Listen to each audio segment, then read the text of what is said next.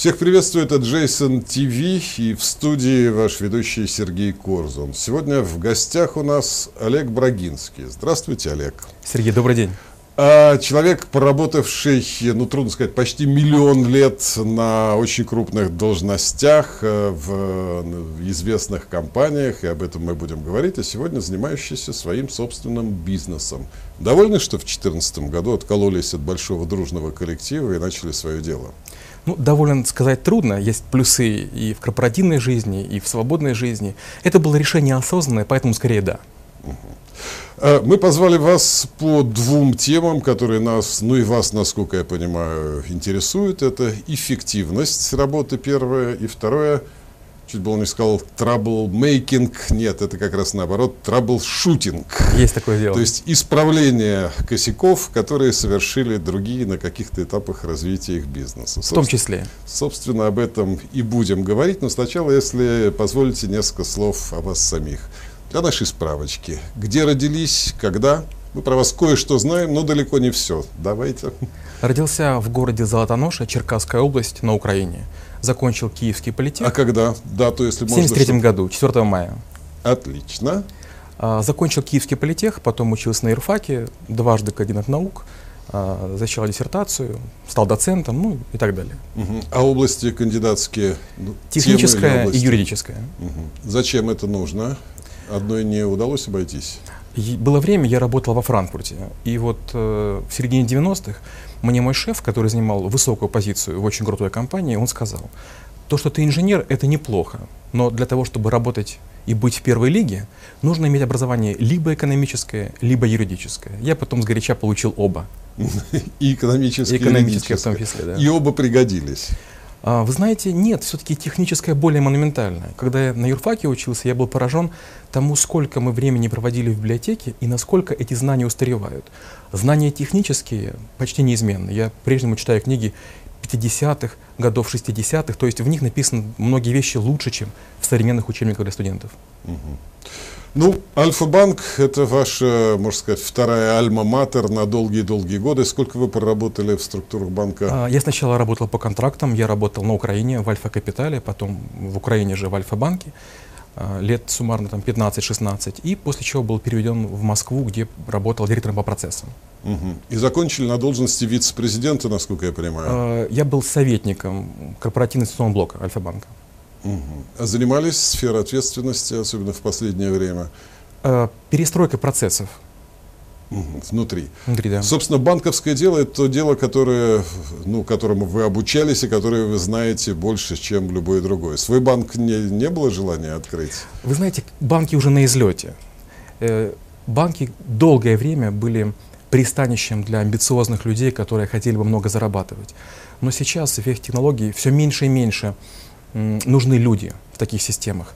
Чем более автоматизированы процессы, чем быстрее проходят операции, тем меньше издержки, потому что прибыль падает. Нет, свой банк уже поздно. Угу. Ну а сфера, в которую надо вкладывать, учитывая эффективность, вы, наверное, все это просчитывали. Это какая сфера, чем вы занимаетесь сейчас? А, лучшая сфера – та, которая не содержит материальных ресурсов. Материальные ресурсы тяжело приобретаются и быстро устаревают. Поэтому нет ничего лучше, чем знания, чем чистые технологии. Угу. собственно, чистыми технологиями вы и занимаетесь. В том числе, да. У вас есть компания, насколько я понимаю. Да, бюро Брагинского. Бюро Брагинского. И в, ну, как бы можете описать, дать такую справочку для нас, чтобы было понятно. Да, мы занимаемся решением нерешаемых задач. Это, собственно, и есть troubleshooting. Это бюро трэблшутеров, которые решают задачи, с которыми уже кто-либо не справился. То есть мы, как правило, последние, кого на помощь зовут.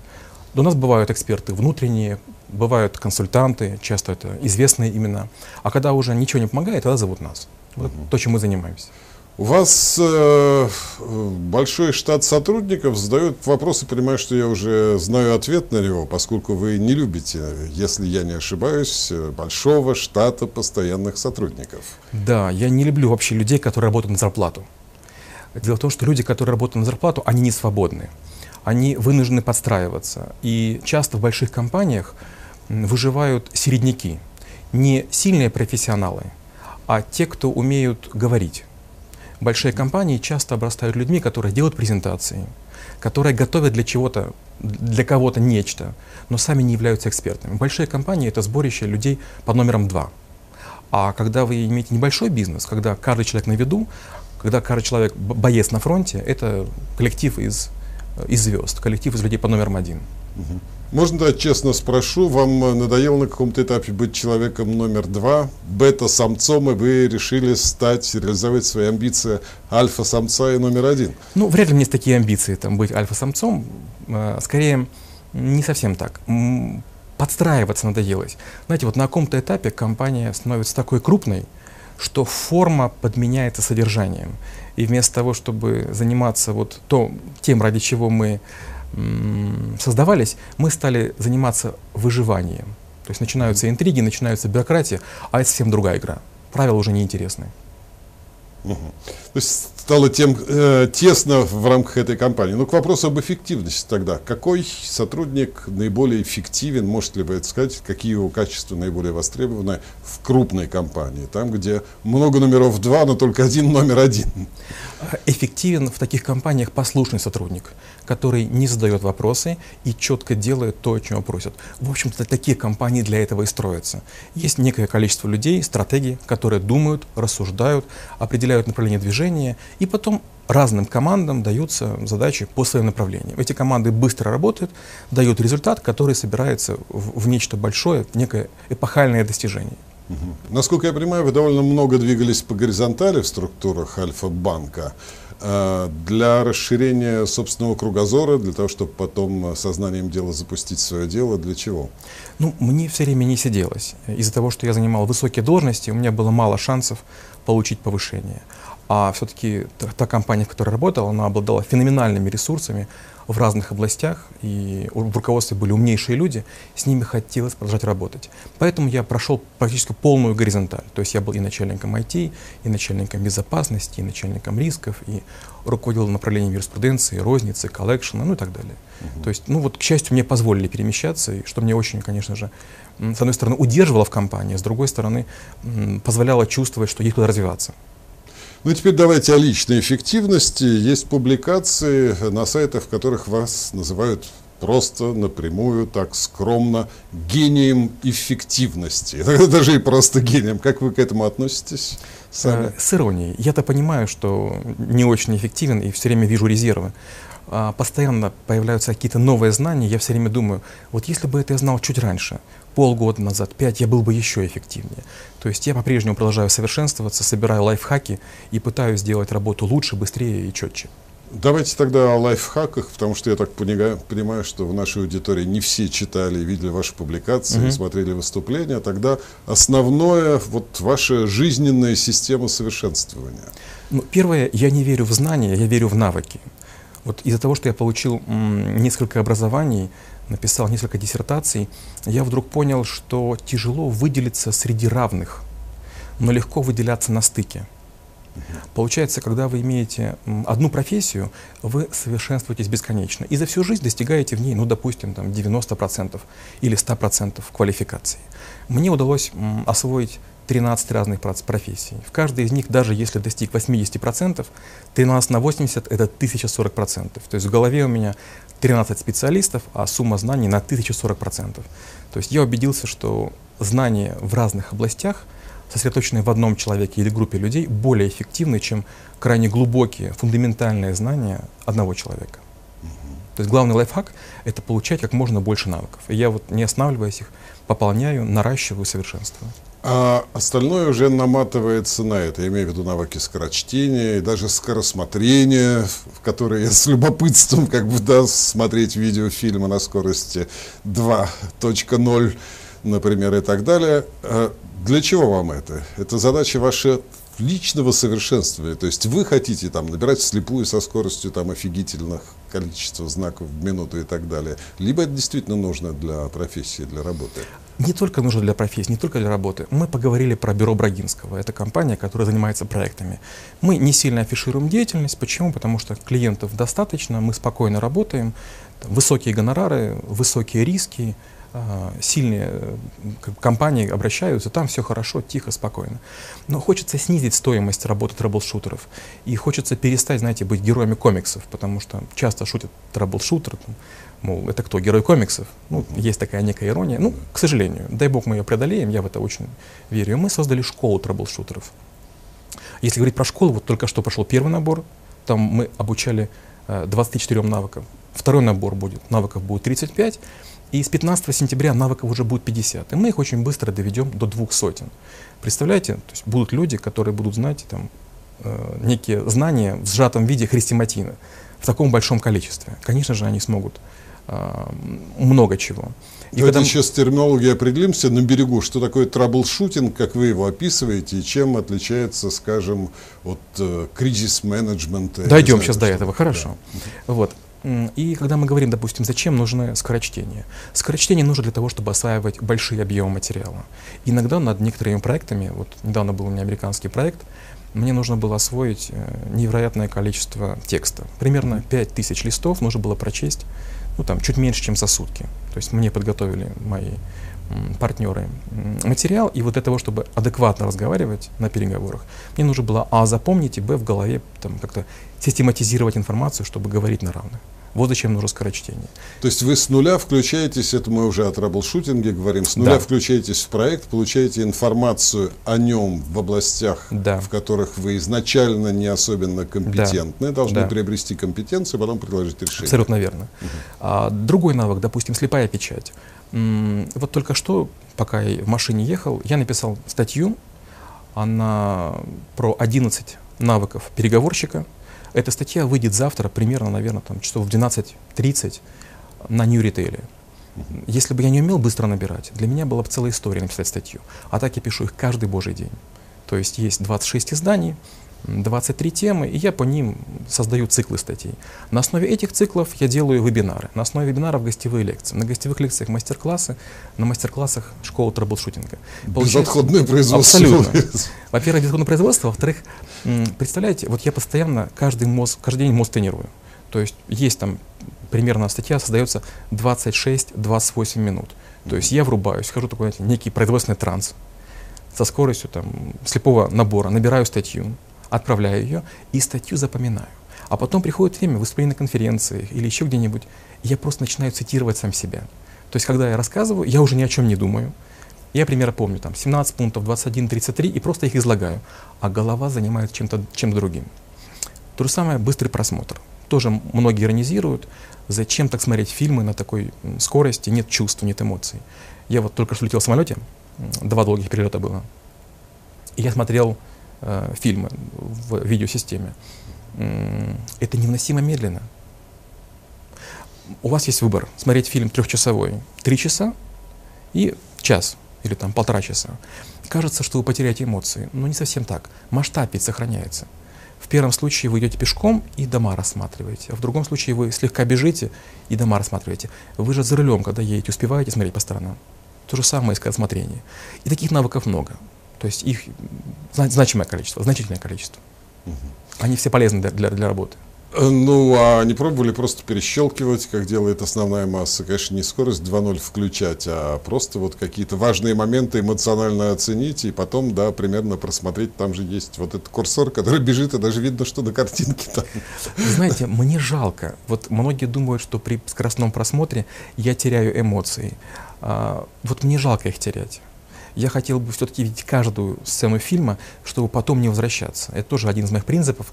Когда я читаю книгу или статью, смотрю видео, я лучше один раз полностью потрачу время единожды, ознакомлюсь с материалом и к нему не буду возвращаться.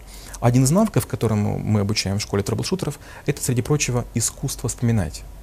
У нас нормально все с памятью, мы просто плохо умеем вспоминать.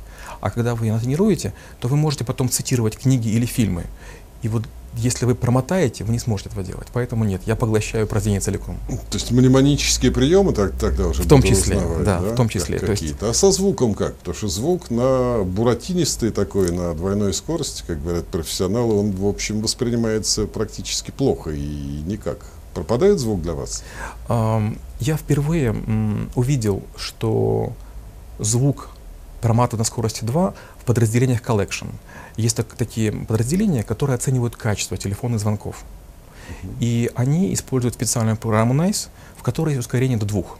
И вот обычные дети, возраст 21, 22, 23 года, они со временем привыкают слушать звук на такой скорости. К счастью, примерно полгода назад в YouTube такой режим получился по умолчанию, скорость 2.0.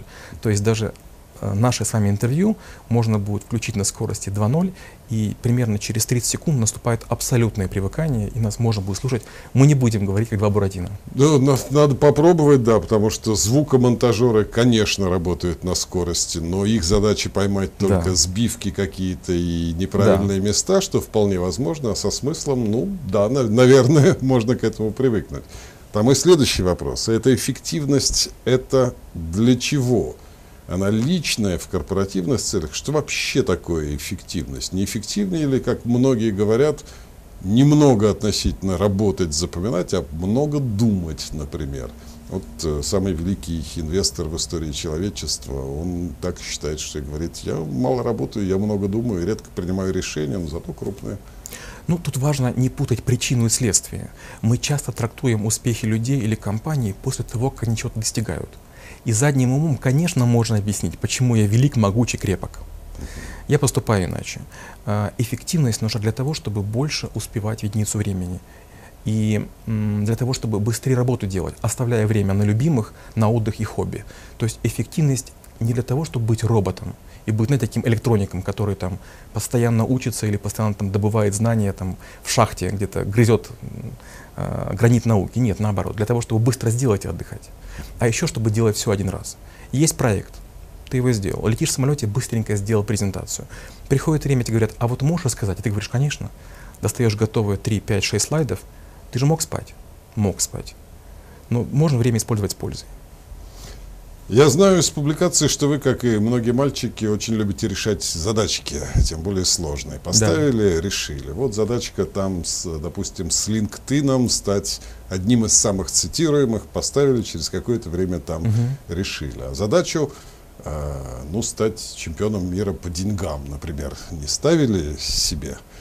Вы же человек, занимающийся бизнесом. Вершина бизнеса – это список Forbes. Я, я полистал, не увидел вас в списке Forbes. Когда появитесь и что для этого делаете? Не планирую. Вы знаете, есть люди, которые любят деньги. Есть люди, которые, которым деньги идут. Для меня интереснее, мой адреналин – это все-таки головоломки.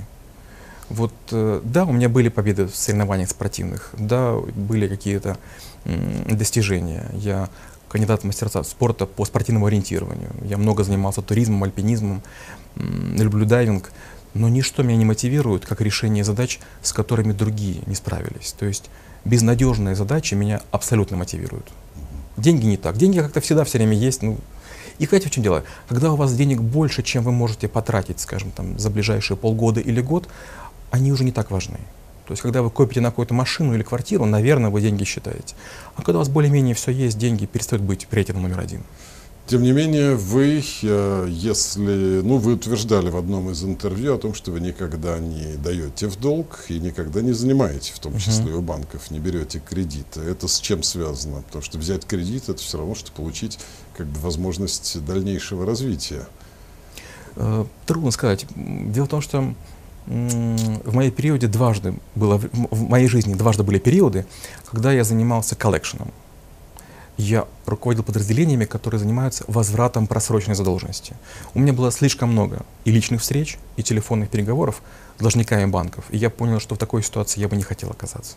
Это люди, которым крайне тяжело, которым приходится расставаться с машинами, с квартирами, с другим залоговым имуществом, потому что чего-то не рассчитали, потому что понадеялись на авось я не хотел бы. Я... То есть это скорее такой жизненно-эмоциональный урок, чем да. бизнес-урок. Да. Вы не отрицаете того, что в принципе кредитная система должна функционировать. Безусловно. И, и деньги как э, Безусловно. товар должны переходить из, из рук в руки. Да, да, да. Понятно с этим. А, значит, деньги вас не особо интересуют, что еще из мужских игрушек у нас остается. Ну, политика как средоточие власти. Опять же, встречал в одном из ваших интервью упоминание о том, что вы можете траблшутингом тем самым заниматься, ну, как бы занимаетесь, не знаю, любительски или профессионально, в вопросах политики. Это правда, действительно? Да, были неоднократные, неоднократные заказы, от некоторых приходится отказываться, там, в силу морально-этических причин. Некоторые очень интересные. Что такое политика? Политика — это когда необходимо сделать э, вспышку общественного интереса, когда нужно кардинально изменить точку зрения общества, когда необходимо сделать невозможное вполне приемлемым. И это интересно. Mm-hmm. Это про влияние. А влияние — это один из видов адреналина. Когда то, чего не было вчера, сегодня становится нормой. Вот то же самое, как трэблшутинг. Еще год назад смотрели иронично, а сейчас и мои сайты, и страницы наших школ посещают такое количество людей, что люди к этому привыкли и спокойно относятся. Ну, я думаю, самое время поговорить о термине траблшутинг, чем он отличается от других понятий, близких и уже внедренных. И потом о политике я еще продолжу, я не забыл. Сергей, конечно. Давайте, траблшутинг, что это по-вашему? По, по ну, я уже говорил, траблшутинг — это решение нерешаемых задач. О чем идет речь? Идет речь о том, что ну, вот все возможные ресурсы компания исчерпала. Время, знания экспертов и не нашла выход. Ситуация кажется безнадежной, и если на кону стоит многое, начинают искать волшебников, которые чего-то могут. Ну, представим какую-то ситуацию, не знаю, там, Nokia, да, из относительно недавней истории, uh-huh. да, исчерпались возможности, и там была как, как продажа, насколько я понимаю, да. если я правильно помню. Да, да, да. Допустим. Что вы можете сделать в этой ситуации? Что вы можете предложить там руководству крупной или не, не особенно крупной компании? Uh, история с Nokia, она не единична. Таких компаний, таких ситуаций много. И подобных вопросов много. То есть лидеры отраслей все время испытывают давление всего рынка. Если э, вы почти монополист, и у вас более чем треть рынка, то все остальные растут исключительно за ваш счет. И если не иметь долгосрочной политики, если не иметь э, многоступенчатой стратегии, если не иметь в запасе козырей, вас сомнут. И такое случится с большим количеством компаний, которые сегодня на слуху. И вот э, часто такие мощные как раз компании и лидеры рынка не обращаются. Они настолько уверены в непогрешимости своих лидеров, э, построенных стратегий, что они считают, что будут вечно почивать на лаврах. Но нас часто называют, вернее, зовут компанией номер два. Вот компании номер два, они говорят, нам бы процент, полтора, пять от лидеров откусить. И очень часто эти компании и каннибализируют доли рынков, которые теряют лидеры. Первое редко зовут. Это высокомерие, это самоуверенность, это, может быть, даже наглость. То есть на «Газпром» вы не рассчитываете, как на клиента на вашего, а на мелкие газовые компании вполне даже. Может, даже были кейсы подобные? Конечно, истории? кейсы были. Но опять же, а, невзирая на то, что я славянин, а, мне всегда очень грустно. Но компании и российские, и украинские, и белорусские редко обращаются к трэблшутингу. Мы все-таки больше работаем на Запад. Почему? Потому что у нас совет ничего не стоит. У нас совета дает каждый. Я статью напишу, и сотни людей пишут какую-то чушь. Вот только что мне позвонил мой партнер и говорит, «Э, ты опубликовал рецензию на книгу Генриха Артшулера «Триз». Это о том, как решения принимать изобретательские. Этой книге, наверное, лет 20. Это человек, который считается основателем великого учения. И какие-то недоучки говорят, что, мол, такая-то мелкая, пакостная книга, которая не очень интересна. Как покушаться на такие глыбы? Просто люди не знают, кто это. Вот, понимаете, часто советы исходят от людей, которые не вникают в ситуацию. Вероятность того, что заказчиком трэблшутинга будет «Газпром», почти ничтожна. Первое, мы уже сами говорили, компания лидер, а второе, каждая компания хочет иметь м, м, идол в лице руководителя, который правильно рулит. То же самое не будет со Сбером. Да, более мелкие компании заказывают чаще. И естественно, что мы не привыкли платить за знания. Мы воруем фильмы в интернет, мы скачиваем пиратские программы, мы считаем, что знания ничего не стоят. У нас еще не сложилось, к сожалению, рынок. Ну и ради бога. Можете описать какой-то конкретный кейс, которым занималась ваша компания? Я понимаю, что их можно найти на вашем профиле в LinkedIn. Многие из них, но тем не менее для наших зрителей. Таких э, проектов много. Если вот говорить в контексте нашего разговора, я, допустим, расскажу. Мы занимались э, некой гостиницей уровня лакшери. Это гостиница, которая управляется американским оператором с известным именем. Недавно сеть гостиниц была продана за многомиллиардную баснословную сумму. Ну, то есть у этих компаний все было хорошо, но они кратковременно начали проседать и просили нашей помощи. А, лучшие умы на больших зарплатах сидели, разрабатывали всякие разные невероятные технологии, отчеты, модели, стратегии, но, к сожалению, на многих интернет-ресурсах гостиница стала падать в рейтингах по разным причинам.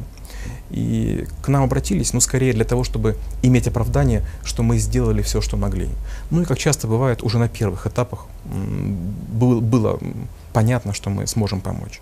А, многие большие компании используют сложные системы, такие как SAP или им подобные, и в них э, тщательно обрабатывают те данные, которые поступают с фронта. Люди с разной квалификацией, с разным знанием языка во фронте вбивают фамилии, имена, отчество, пол, другие какие-то характеристики клиентов из паспорта или их, с их слов. После чего наступает очень точная монументальная обработка, которая происходит где-нибудь за границей там, и так далее. И вот а, оказалось, что большое количество входных данных крайне грязные. И на основе этого была сделана неправильная стратегия. Ну, там, из такого простого, например, была сделана ставка на французский язык. То есть считалось, что в сети гостиниц много людей, знающих французский.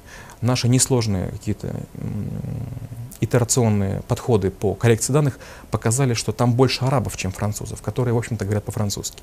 Поэтому была одна из простых рекомендаций — это сделать арабскую часть сайта из простого. А второе, мы показали, что много допущено ошибок в материалах э, оформления гостиниц на сайтах Booking.com и TripAdvisor. Дело в том, что люди, работающие на зарплату, они никогда не будут мыслить как предприниматели. И при занесении в каталоге гостиница была записана, ну, вот каким-то человеком, получающим, наверное, скромную зарплату на должности интернет-маркетолога и так далее. И отсутствовали многие важные пункты. Но дело в том, что многие туристы заказывают не через Booking.com или TripAdvisor гостиницы, а через специальное мобильное приложение.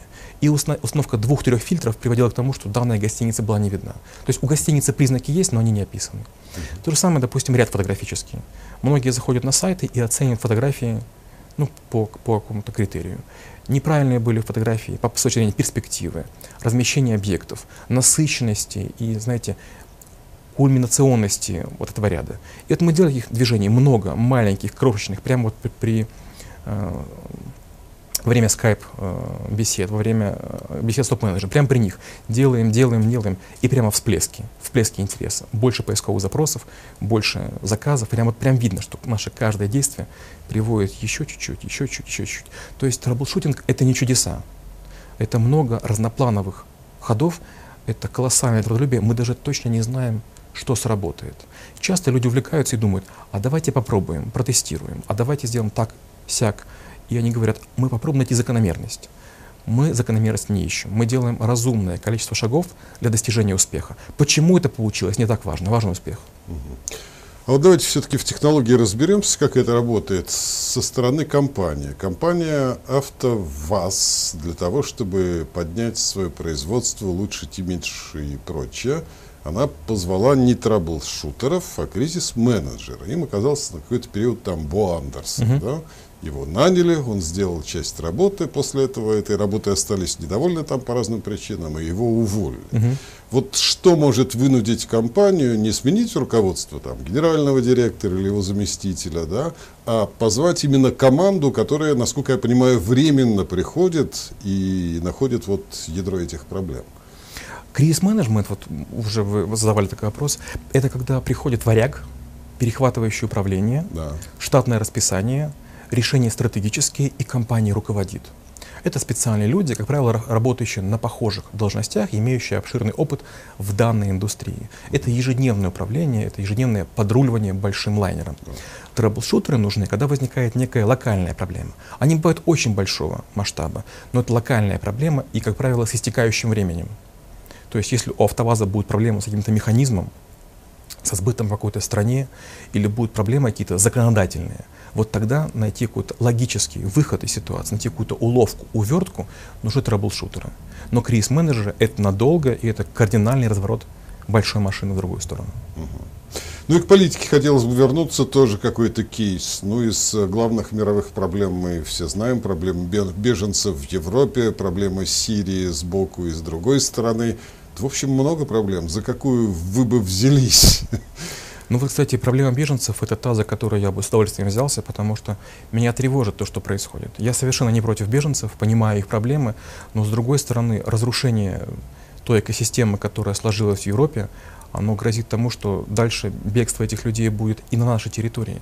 Я вижу, как это происходит в разных э, странах, когда происходит нашествие людей с более низкой культурой, э, становится грязно становится опасно. И вот я бы не хотел, чтобы мои дети, ваши дети жили в такой обстановке. Да, система беженцев, а, борьба с вот такой незаконной миграцией беженцев, да, это была бы задача, за которую я бы взялся. У вас есть какой-то проторецепт решения этой проблемы на уровне конкретного государства, либо всего там Европейского Союза?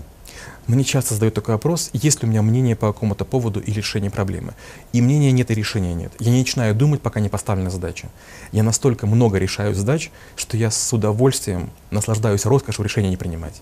То есть все, что я могу не принимать в качестве решения, я этого не делаю. Я обожаю, когда за меня делают выбор в ресторане, когда за меня решают, какой дорогой поехать. Я не хочу об этом думать. Мне есть чем заниматься. То есть, если задача будет поставлена, я об этом начну думать. Но думать наперед — это непродуктивно. А если относительно более простые задачи не в рамках э, международных или мировых, а задача, например, вполне себе победить на губернаторских выборах? Ну, напрямую, за политический пиар возьметесь? В чистом виде нет. Почему? Потому что м, политика — это грязь, так или иначе. Вот именно заниматься политикой категорически нет. А вот найти выход из какой-то ситуации или из положения, да, с удовольствием. И такое часто бывает.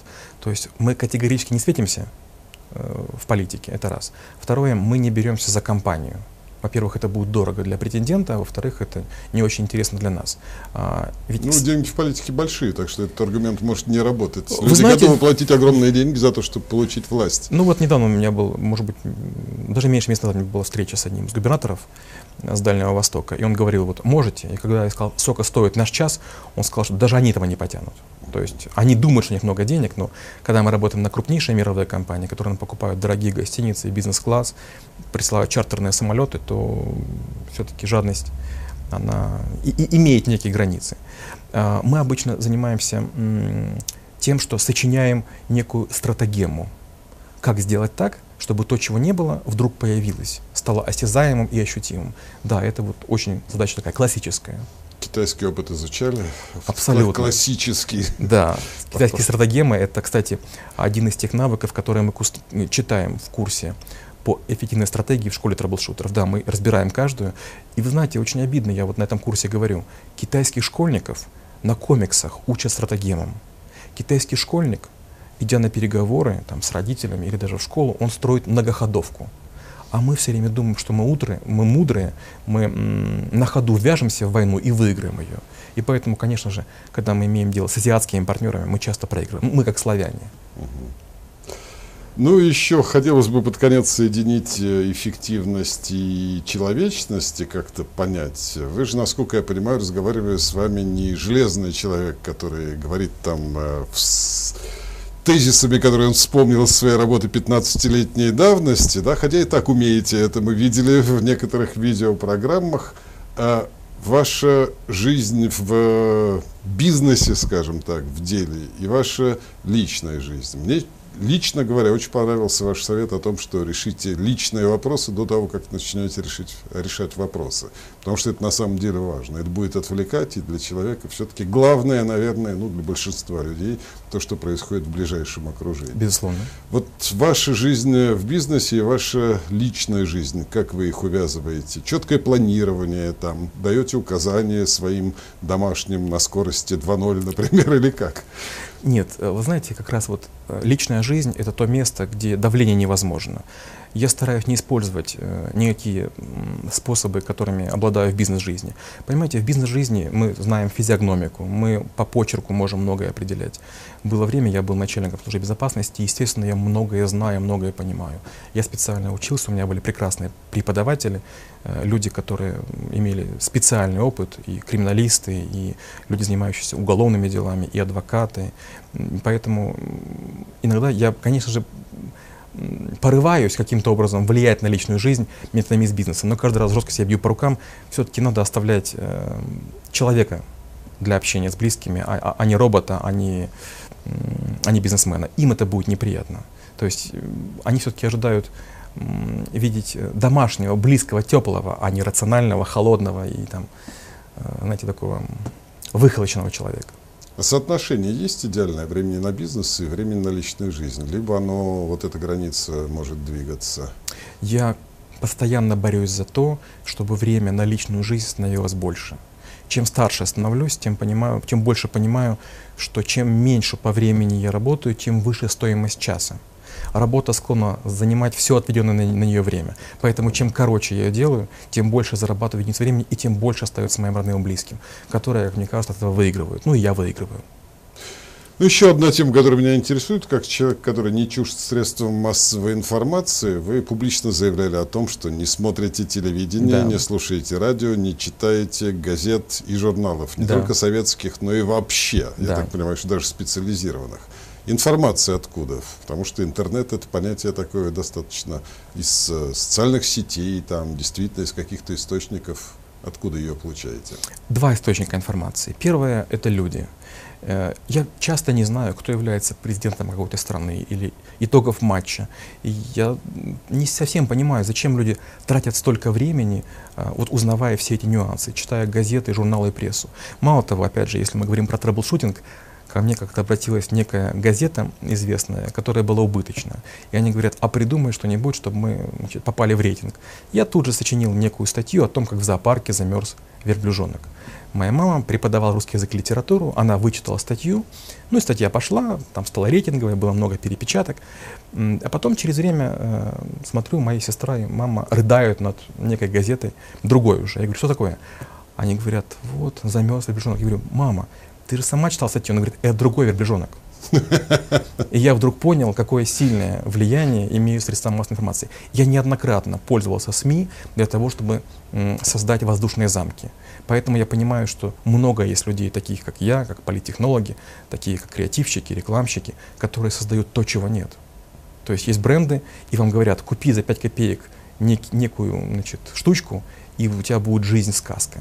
Ты покупаешь, и у тебя, значит, вокруг там птички, бабочки, цветочки, лепесточки, и, значит, ты уже в царстве чудесном. Но это обещание брендам, которым сбыться не суждено, поэтому я в это не очень верю. А с другой стороны, я читаю очень много книг, и чем я особо горжусь, у нас есть такое сотрудничество с Alpina Publisher. Я читаю их книги до момента выхода в тираж. То есть я их читаю месяца за полтора и потом в Фейсбуке и в других сетях выкладываю свою рецензию. То есть я опережаю рынок примерно на полтора месяца. Я каждый день читаю по полкниги. То есть ее еще нет, она другим недоступна, а я ее прочел. И к моменту, когда другие ее прочтут, я прочту там еще 20 или 30. Вот источник знаний. А люди, Б, книги. Ну и последние два традиционных вопроса. Начну с второго, поскольку вы с него и начали. Социальные сети, угу. помимо LinkedIn, на первых ролях, э, что еще Facebook и какие для чего нужны для жизни, для работы, для пиара? А, я использую Facebook, я использую LinkedIn, Google+, Instagram. А, я не очень пока еще разбрался в разных сетях. В LinkedIn я понимал, зачем я это делаю. Я хотел показать, что 440 миллионов человек — которые амбициозны, которые упрямы, которые рвутся за первенство на планетарном масштабе. Это достойный полигон для того, чтобы показать, что математикой, семантикой, текстами можно выбиться в лидеры. Facebook — это скорее, наверное, тщеславие, там, моим окружающим нравится, что я лидер, что я чего-то достигаю. То есть каждый день в профиле либо рецензия на книгу, либо информация о мастер-классе, либо моя статья. Инстаграм спорная такая штука. Я не, до, не одобряю постоянное стремление людей фотографировать себя и свою еду. Мне это кажется странным. Я стремлюсь, чтобы в каждой социальной сети от меня был полезный авторский контент. Я не делаю репостов. Я пишу на разные темы, но это обычно мои статьи. Я не фотографирую себя. Зачем постоянно видеть одну и ту же мою рожу? В чем польза окружающим? То есть э, я использую социальные сети для того, чтобы делиться знаниями, делиться информацией. Многие говорят, что трэблшутеры или там им похожие не делятся информацией. Это не так. Я делюсь щедро, без остатка. Только выходит проект, только возникает ситуация, тут же пишу статью моментально, через день, через два на в интернет. Зачем делиться знаниями? Они устаревают, они протухают. То, что полезно сегодня, не будет важно через месяц или через два. Ну и самые последние гаджеты, которые вы используете, и насколько гаджетоман, к чему душа лежит, Я ненавижу гаджеты. У меня есть iPad, но мне его подарили, потому что было время, когда в большой компании нужно было голосовать. Я почти им не пользуюсь. Почему? Потому что устройство неплохое, но там нет клавиатуры, которая позволяет быстро набирать. Она сводит на нет мое преимущество. Я использую Android-телефон только потому, что я кое-что в нем умею программировать. Я не умею программировать на Apple. А, много времени провожу в ноутбуках. У меня их два. Один легкий, сверхлегкий, чтобы носить и быть на связи. С другой стороны, очень тяжелый, но мощный, потому что нужно поработать. Но в целом, всегда, когда можно, я выключаю Wi-Fi, я выключаю социальные сети, у меня телефон в беззвучном режиме. Почему? Если мне звонят, если я нужен, то подождут. Нет ничего такого срочного, чтобы требовало мне оторваться от того, что я делаю. Спасибо вам огромное за этот разговор в студии Джейсон ТВ. Напомню, был Олег Брагинский. Счастливо всем.